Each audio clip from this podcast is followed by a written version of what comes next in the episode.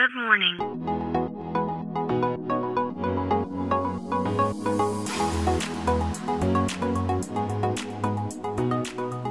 Bom dia, Califórnia. Bom dia, Brasil.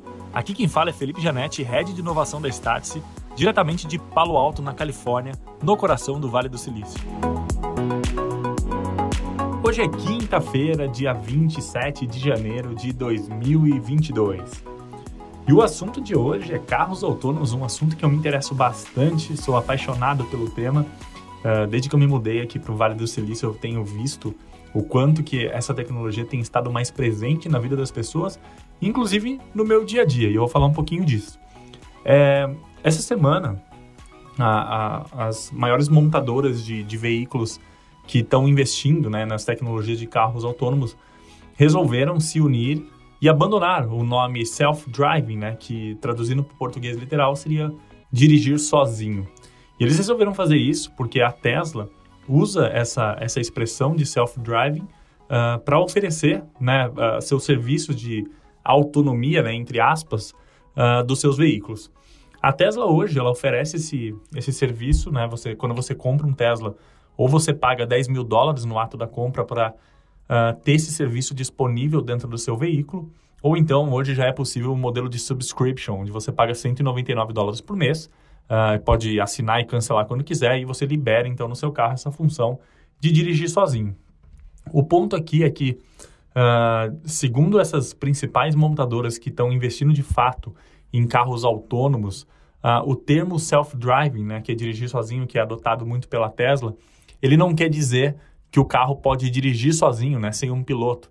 Por experiência própria, uh, no meu carro, uh, eu assinei, né, tem alguns meses que eu assino essa, essa função do self-driving, e eu faço isso de tempos em tempos. Eu não tenho ela todos os meses, mas de tempos em tempos eu reativo o subscription para entender como que está evoluindo a tecnologia.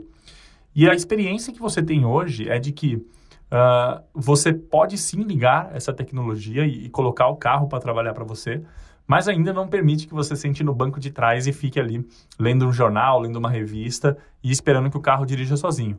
Ele faz basicamente todos os comandos que um motorista faria, né? Que é trocar de faixa, pegar saídas, acelerar, brecar, enfim. Você literalmente não precisa colocar a mão no volante uh, ou acelerar, brecar e, e mudar de faixa, mas uh, você tem que estar ali preparado a todo momento, né, a qualquer momento, para assumir o comando do veículo. E isso acontece ainda com uma certa frequência. Eu diria que a cada 15, 20 milhas você é obrigado ali a assumir o controle do veículo. Então, por isso que uh, essas empresas que estão trabalhando né, para que os carros não precisem de fato de um motorista, estão abandonando essa, essa, essa nomenclatura de self-driving, porque ao entender deles, uh, isso não quer dizer que o carro não precise de um motorista. E só falando de algumas empresas né, que estão investindo nessas, nessa categoria de carros autônomos, a gente tem a Google, né, que tem a sua, a sua subsidiária ali da Alphabet, a, Waymo, que aqui por Palo Alto e Mountain View, a gente vê muitos carros mesmo da Waymo sendo testados, né, ainda com motoristas atrás do volante, mas uh, mapeando os locais e que em breve, né, assim que a regulação permitir, eles devem de começar a tirar os motoristas. Em São Francisco, a gente tem uma presença muito forte da GM, da General Motors, com uma subsidiária chamada Cruise. Então, eles têm feito bastante testes também desses carros autônomos aqui em São Francisco.